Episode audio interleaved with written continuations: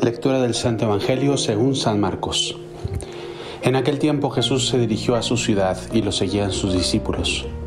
Cuando llegó el sábado empezó a enseñar en la sinagoga. La multitud que lo oía se preguntaba asombrada, ¿de dónde saca todo eso? ¿Qué sabiduría es esa que le ha sido dada? Y esos milagros que realizan sus manos.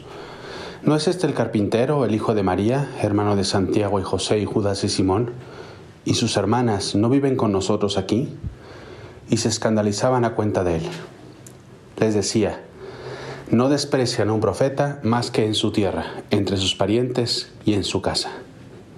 No pudo hacer allí ningún milagro, solo curó algunos enfermos imponiéndole las manos y se admiraba de su falta de fe, y recorría los pueblos de alrededor enseñando.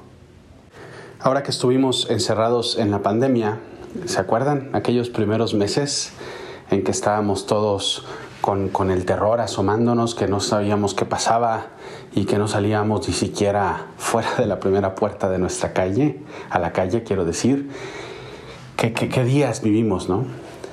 Pues esos días que estuvimos encerrados en nuestras casas, no sé ustedes, pero una cosa que a mí me, que me pasó mucho fue que como estuve tanto tiempo dentro de la casa donde vivimos ahí, aquí la comunidad de los padres, empezamos a notar los desperfectos que durante mucho tiempo no nos dábamos cuenta que estaban ahí. Y veíamos una grieta en la pared, o la falta de pintura no sé dónde, o un lugar que pensábamos que no habíamos limpiado y que estaba, que, que estaba sucio desde hace mucho tiempo. En fin, tantas cosas que estuvieron ahí. Y de hecho, uno de los grandes beneficiarios de la, de la pandemia fueron todas las empresas que se dedicaban a la construcción y al mantenimiento de la casa. Porque muchísima gente aprovechó para hacer eso. ¿Por qué? Porque pasaban más tiempo. Y al pasar más tiempo, descubres más cosas. Algo así, algo así creo yo que nos pasa muchas veces con las personas que más amamos. Que al pasar más tiempo con ellas, de repente descubrimos cosas que otros no alcanzan a ver. Descubrimos cosas buenas, pero también cosas malas o defectos o circunstancias que a lo mejor no son defectos, pero que a nosotros nos parecen defectos o nos molestan. Y hay dos formas de reaccionar. Una puede ser lo que hicimos casi todos en la pandemia, que fue decir cómo podemos arreglar esto o cómo podemos acercarnos a esta persona para poder ayudarla a que sea mejor, a que crezca. O la otra versión fue lo que me pasó con una persona que me dijo que cuando vio un desperfecto en una pared de su casa, dijo, ¿saben qué? No. Y agarró un mazo y la quitó toda. Y la quitó toda, o sea, a martillazo limpio, porque le molestaba ver el desperfecto que tenía en esa pared. Nosotros somos de las personas que le damos martillazos sobre todas las personas que más amamos porque descubrimos sus defectos todo el tiempo.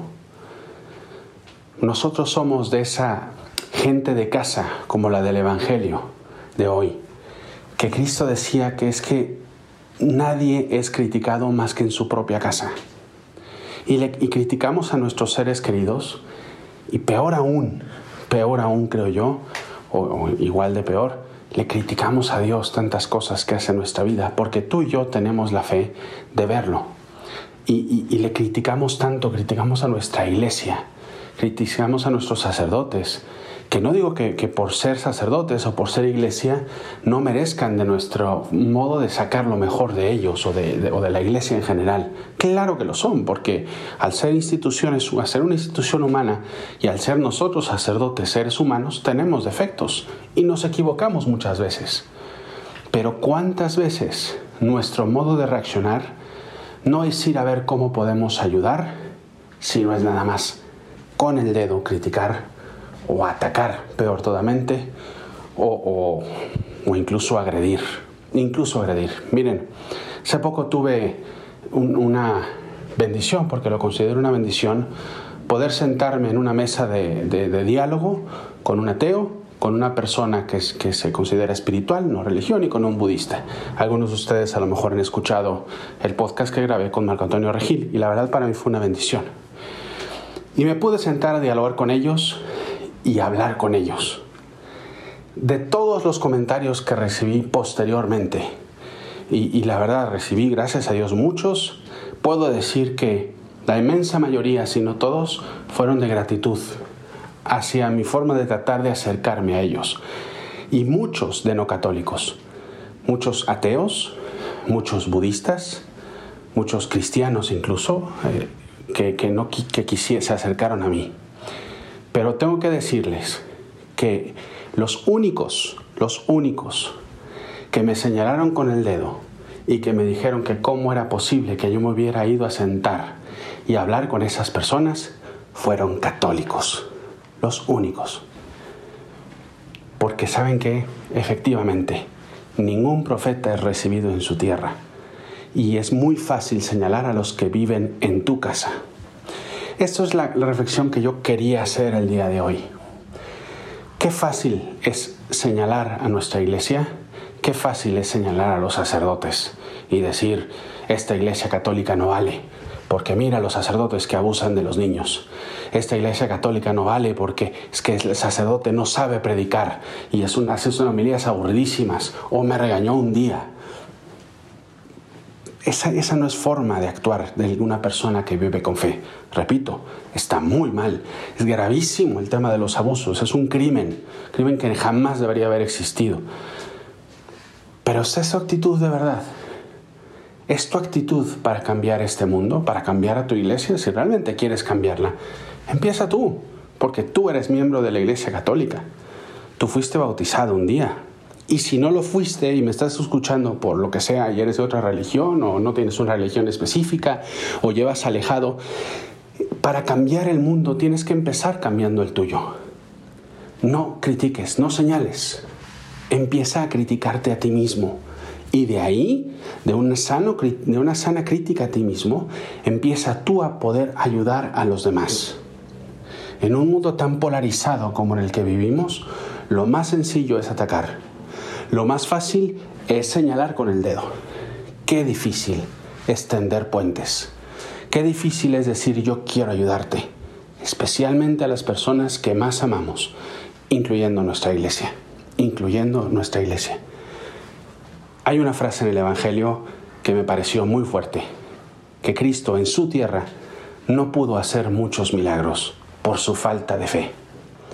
Ojalá que en tu mundo de católico Cristo no tenga que decirte esto y que no tenga que decir, ¿sabes qué? Tantos dones que yo te quiero dar a través de mi iglesia, a través de los sacramentos, a través de la amistad con un buen sacerdote, a través de tantas cosas, incluso a través de tú ayudando a esa iglesia que, que, que también es pecadora. Qué pena que no he podido hacer milagros porque tú solo te dedicas a atacar. ¿Quieres cambiar el mundo? Empieza cambiando.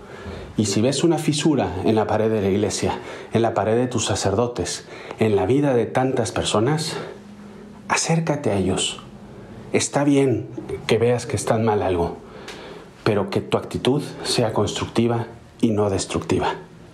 Y así, créanme, así tenderemos puentes y así podremos cambiar el mundo, empezando por el de nuestra querida fe y de nuestra querida iglesia. Soy el Padre Juan Antonio Ruiz, espero que esta reflexión te haya ayudado. Eh, de verdad, de corazón lo digo. Pido mucho por ti y pide mucho por nosotros los sacerdotes y por toda la iglesia, que es muy pecadora, pero que detrás de nosotros está Cristo, que es, la que es el que nos sostiene y nos permite ser santos. Un abrazo fuerte y nos vemos a la próxima.